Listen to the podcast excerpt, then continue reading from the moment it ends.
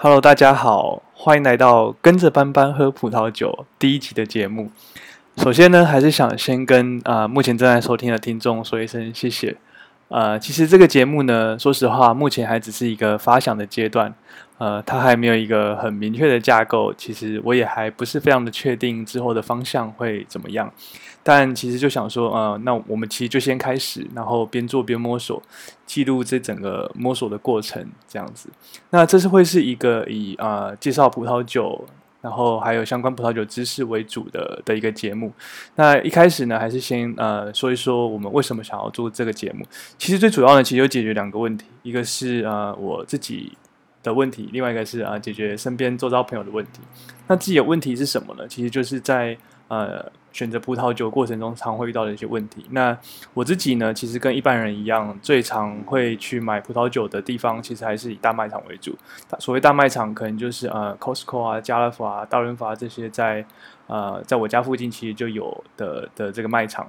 那在大卖场呢，其实选选酒其实最常遇到第一个问题就是啊，我我有这么多支酒，那我应该要要怎么样去选择？那其实我自己其实有通过一些葡萄酒认证，所以对酒的认识其实还算是呃，比起一般人还算是呃有比较有比较有比较清楚。但是呢，呃，其实。目前葡萄酒的的产区有这么多，酒庄有这么多，那我也不可能每一个每一个酒庄我都都认识，所以不呃，所以我还是会遇到选择上的一些问题。那呃，那那当我在大卖场的时候，有这么多支酒，我要怎么选呢？其实我还是呃会可能会先挑出几支可能觉得自己目前现在最想要喝的产区啊。那最后呢，我还是会必须要拿出像呃 Vivino 这样的 App。然后来扫这个酒标，然后看网络上别人的评价，或者甚至呢，其实在台湾也有一些呃网络的布洛克，他会在呃网络上发表一些对酒一些评论，甚至呢有时候就干就干脆就是跟着呃别人推荐的这个葡萄酒，然后去做购买。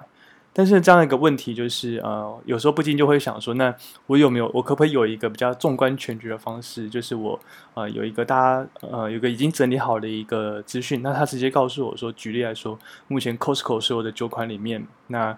在 Vivino 上面评分最高的是是哪一支酒，或是第二高，或前十前十名的是哪哪一支酒？那我就可以从这样已经浓缩过之后的资讯呢，我下次去我去做选择。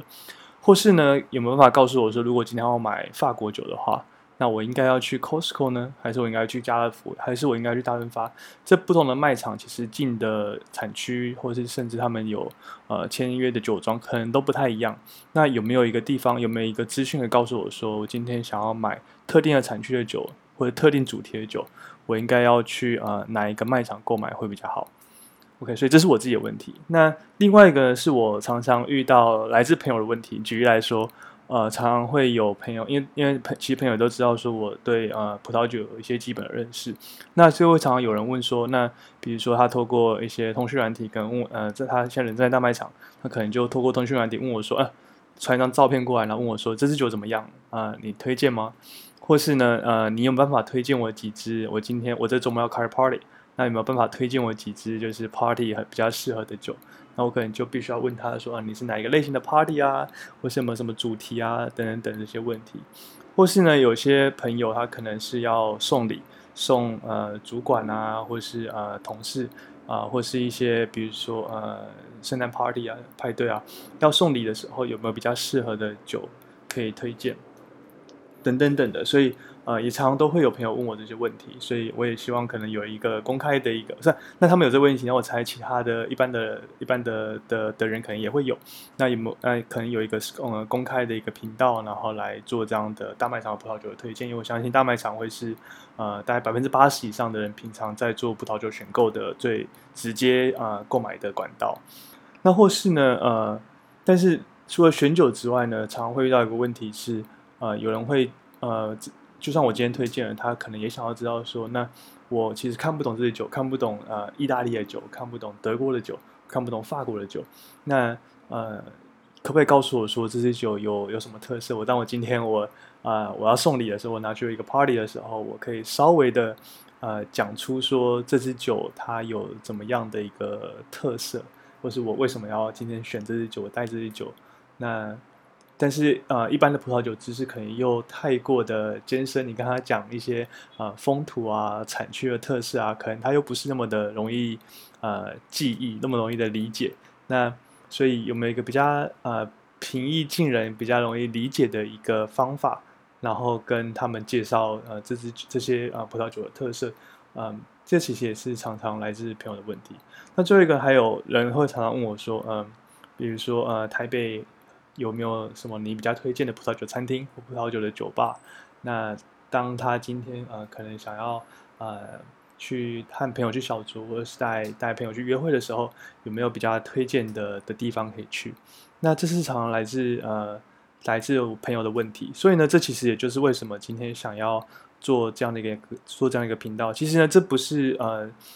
所谓的的这个 podcast 频道比较像是接触一般听众的一个管道。那事实上，目前的工作之余，呃，工作之余呢，其实我们也在建，我我在建立一个有点像是一个葡萄酒的资料库。那这资料库呢，是呃聚合网络上的资讯，然后也希望可以透过这个频呃聚合网络上的资讯，然后呢，会去对这些资讯做呃葡萄酒资讯做一些会诊，比如说它目前的价格啊、特价的资讯啊等等等的。那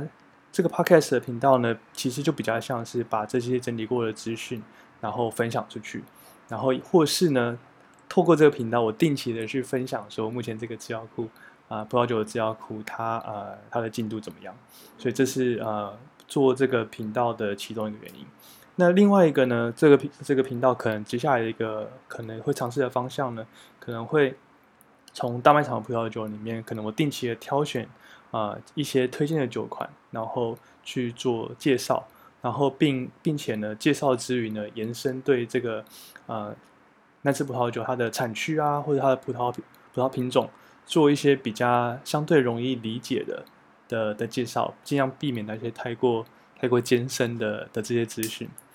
那另外呢，还有一个可能的方向呢，可能会是呃针对呃呃台北地区的一些葡萄酒餐厅。那因为其实我平常也蛮常去一些啊葡萄酒餐厅或酒吧去去那边用餐，那或许呢这边也可以呃对这些餐厅做一些介绍和推荐，让让一般人当你想要小酌的时候有一个地方可以参考。OK，所以